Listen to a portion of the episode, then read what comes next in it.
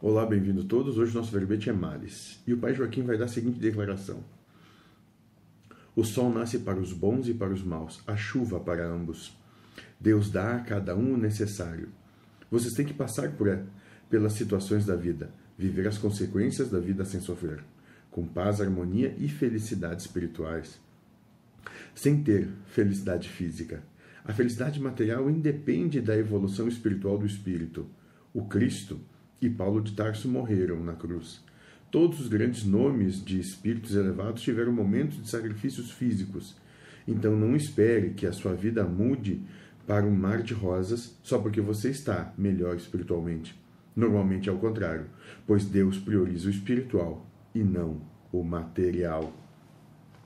Bom, e vai parecer um pouco é um pouco complicado isso, mas a percepção dele é perfeita. Segundo o que o Cristo mesmo diz, a quem mais é dado, mais é cobrado.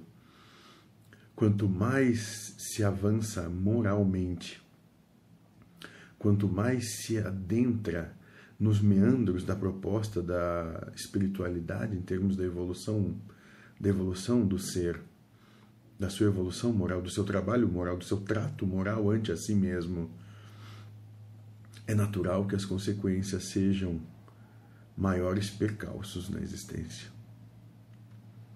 Justamente porque quem é mais é dado, mais é cobrado. Ou seja, quanto mais capacidade tu tiver de trabalhar as propostas de prova do mundo, mais as provas vão te ser dadas. É natural que seja assim. Depois que tu passa da, do maternal, tu vai para a primeira série, e depois para a segunda, e assim sucessivamente. E o grau de dificuldade vai aumentando, por quê? Porque demonstra que a capacidade de trabalho também aumenta. Até que, por fim, cessa-se todo o trabalho. Então a proposta sempre vai ser: seja feliz com o que a vida te dá. Não importa se for num palácio ou embaixo da ponte. Aprenda a ser feliz com o que tu tem hoje, nesse momento. É só isso. Seja feliz.